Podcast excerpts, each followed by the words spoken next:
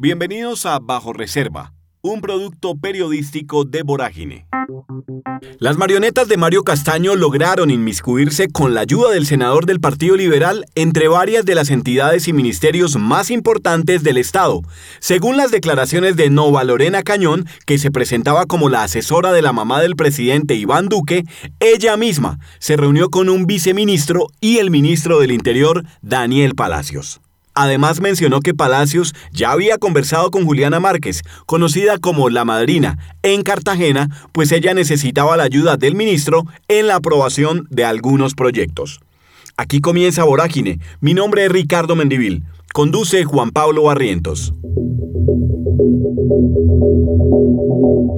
En el aparato judicial colombiano reposan cientos de miles de expedientes. En ellos se narran hechos que los poderosos darían lo que fuera para que sigan ocultos. Muchos de estos expedientes aparecen con el sello Bajo Reserva. Bajo Reserva. Vorágine, Periodismo Contracorriente, logró crear una metodología legal para acceder a esa información. Con esa herramienta revelaremos graves delitos, casos de corrupción y hasta crímenes atroces. Crímenes atroces. Bienvenidos y bienvenidas a Bajo Reserva. El senador liberal Mario Castaño, que hoy se encuentra capturado, convirtió en su botín la cartera de varios ministerios, las marionetas que integraban su red de corrupción con ayuda de funcionarios de distintos niveles, se encargaban de la gestión de proyectos de infraestructura, por los que Castaño y sus aliados recibían porcentajes. Para esa tarea fue muy importante el tráfico de influencias que lograron las marionetas gracias al reconocimiento político del senador a nivel nacional, además porque sus cercanos estaban rodeados de otros nombres muy importantes.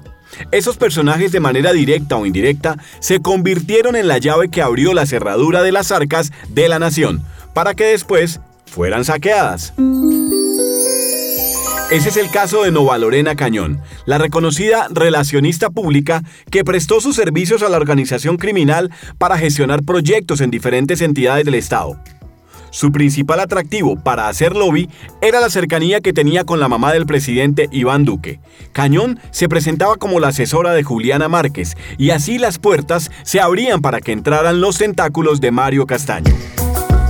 En un interrogatorio del 31 de marzo del año 2022, la señora Cañón le dijo a la fiscalía que Mario Castaño le pidió realizar gestiones ante el Ministerio del Interior para viabilizar los proyectos Acúdete al Parque para los municipios de Armero Guayabal en Tolima y Villa María en Caldas. Por esa labor, el senador le ofreció el 3% de los recursos asignados a cada proyecto. Los Acúdete al Parque son una estrategia del Ministerio del Interior para la seguridad de escenarios deportivos con recursos del Fondo de Seguridad y Convivencia Ciudadana, FONSECON según el documento de la Corte Suprema de Justicia, con el que se impuso medida de aseguramiento intramural al senador Mario Castaño, entre las gestiones de Cañón ante el Mininterior existió una conversación con Paul Salamanca, asesor de ese ministerio, que le pidió el 2 o el 3% de lo que costaban los proyectos. En esa conversación, que ocurrió el primero de febrero del 2021, Nova Lorena le pregunta a Salamanca por la fecha de realización de un comité en el ministerio, pues está pendiente de buscar al ministro Daniel Palacios y entrar al comité, por instrucción de Juliana Márquez, la mamá del presidente Duque. Paul Salamanca le responde que de una vez hable con Nicolás. Nicolás Ordóñez Ruiz es el secretario privado del ministro del Interior, Daniel Palacios Martínez. Según los registros de las instalaciones del ministerio, Nova Lorena se reunió con Ordóñez el 24 de noviembre de 2021 a las 12 y 40 pm. Además, tenía intenciones de reunirse directamente con el ministro para presionar la gestión de los proyectos por intermediación de Juliana Márquez. Según la conversación entre Lorena Cañón y Paul Salamanca, el ministro Daniel Palacios habría tenido un encuentro con la madre del presidente Iván Duque en Cartagena, y es ella la que necesita la ayuda que Nova Lorena estaría gestionando ante el ministro del Interior. Pero además hubo otra reunión en la que participó uno de los viceministros de esa entidad. Según una llamada entre Cañón y Alfonso Delgado, otro de los asesores del ministerio. Esa llamada ocurrió el 9 de abril de 2021. En ese momento los dos viceministros del Interior eran Carlos Alberto Baena, viceministro para la Participación e Igualdad de Derechos, y Juan Pablo Díaz Granados, viceministro de Relaciones Políticas.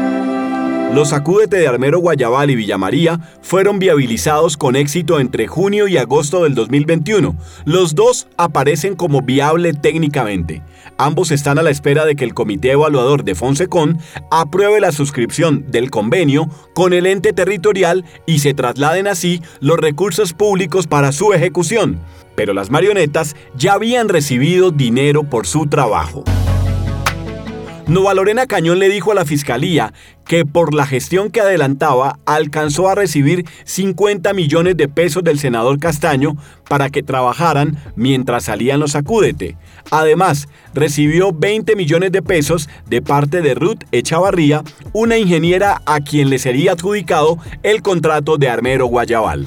Precisamente sería Ruth Echavarría quien le pagaría a Cañón por sus gestiones en la viabilización del proyecto, esto por orden de Mario Castaño. Ruth Piedad Echavarría Campuzano ha tenido 15 contratos con el Estado, todos en Tolima, y 9 de esos con el municipio de Armero Guayabal. Entre todos suman más de 305 millones de pesos y 5 todavía están activos o en ejecución. Según los registros que incluyó la Corte Suprema en el expediente, Nova Lorena Cañón ingresó nueve veces a la sede del Ministerio del Interior entre el 1 de enero del 2020 y el 7 de marzo de 2022.